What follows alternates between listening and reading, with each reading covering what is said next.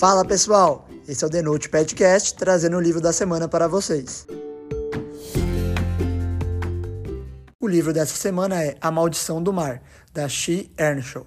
A She é uma autora americana best-seller do The New York Times e já ganhou o prêmio Oregon Book Award, além de diversas outras premiações com seus livros. Em A Maldição do Mar, dois séculos atrás, três irmãs foram condenadas à morte por bruxaria.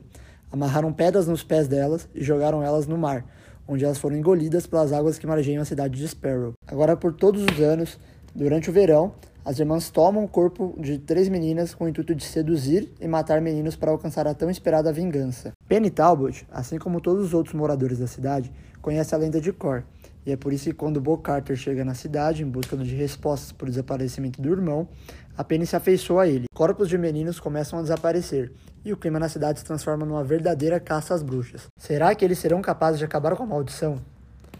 Esse livro é escrito em primeira pessoa, e a leitura é muito fluida. Ele já começa bem dinâmico desde o primeiro capítulo, e é incrível a forma como a autora vai mantendo os segredos da história embaixo do tapete, soltando pequenos detalhes ao longo da trama, que criam todo um clima de mistério e desconfiança na história. Isso funciona bem demais para manter a gente preso na história, e louco para descobrir qual vai ser o desfecho do livro. A autora também escreve algumas introduções em alguns capítulos, que deixam a gente ainda mais curioso para saber o que vai acontecer. E uma coisa que eu achei muito interessante nesse livro é que ele não tem lapsos temporais. Uma história bem corrida, e com isso a gente se conecta ainda mais com os personagens, porque parece que a gente acompanha a trajetória inteirinha deles do começo ao fim da história. A minha nota para esse livro é 10. Eu nunca tinha lido nada que derivasse do período da Inquisição, e achei muito interessante essa lenda que a autora criou baseada nessa época. O livro é um suspense de fantasia young adult, com uma pitada de romance para deixar a história ainda mais interessante. Com uma escrita fluida, uma história super original e cheia de mistério, a autora deu um show com esse livro super singular e eletrizante. Recomendo muito a leitura. Eu li esse livro na versão física ele está disponível na Amazon por R$ 30,06. Agora vem a parte com spoiler. E se você não quiser saber os detalhes específicos do livro, é melhor a gente dar tchau por aqui. Depois que você ler, me conta o que você achou.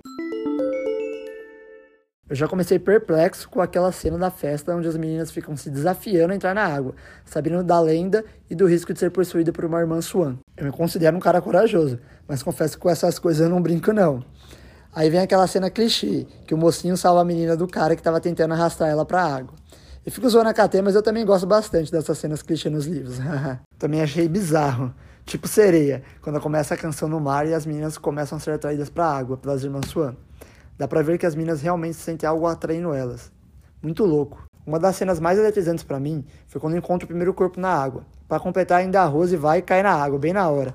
Nossa, muita agonia. Outra cena que até me arrepiou foi aquela hora que a Gigi tá presa e a Penny consegue ver a Aurora possuindo o corpo dela. Caramba, foi bem sinistro. Achei muito legal que a autora mostrou como de fato acontecia o ritual de sedução por trás da lenda. Aquela cena em que a Oliva, que estava possuída pela Margaret, seduz o Bo, mostra bem pra gente como funcionava esse processo e que era praticamente inevitável. Eles ficavam loucos pela irmã Swan que seduziu eles. Já no meio do livro eu tinha um palpite sobre a identidade da terceira irmã. Até falei pra KT e acabei acertando. Eu descobri que a Penny estava possuída pela Hazel pelos seguintes motivos. Primeiro, ela era muito misteriosa. O Bo também, mas ela era bastante misteriosa. Dois, ela tinha uma certa empatia pelas irmãs Swan. No começo do livro até achei que poderia ser pela semelhança da história das irmãs com a história do pai da Penny. Ambos eram forasteiros e nos dois casos a cidade não ajudou, mas para mim a empatia ia um pouquinho além desse motivo específico. 3. A Penny já tinha visto a Aurora, já tinha visto a Margaret. Eu falei, caramba, e essa terceira irmã que não aparece? Hum, estranho, né? 4. Quando ela tá conversando com a Gigi, na verdade a Aurora, né? Ela demonstra que conhece muito bem as irmãs. Tipo, quando ela fala que a Aurora era gananciosa para matar dois ao mesmo tempo, já dá pra sacar que ela conhece um pouquinho das duas irmãs. Além disso, quando a Penny chega com o Bo na ilha, a mãe dela fala: "Temos convidados", no plural, e olha para a filha como se não a reconhecesse. Eu achei incrível pro enredo a Penny estar possuída pela Hazel desde o comecinho do livro. Foi um ponto de virada muito interessante para a história. Também consegui sacar antes que a morte do pai da Penny tinha alguma relação com as irmãs Swan, principalmente naquela hora que eles encontram os livros com o nome de John na cabana. Eu achei muito legal que a autora não se contentou só com um mistério central para a história. Esse lance do desaparecimento do John também foi muito interessante de ler. Foi muito triste aquela parte que as irmãs são condenadas e executadas, porque o Owen, além de ser coagido a acusar a mulher que ele amava, ainda tenta salvar as irmãs e acaba morrendo junto. Foi realmente uma cena muito dolorosa de ler. Para mim foi uma surpresa saber que foi a Hazel que matou o irmão do Bo e o pai da Penny. Se eu tivesse que apostar, teria apostado na Margaret, que era a mais maldosa das irmãs.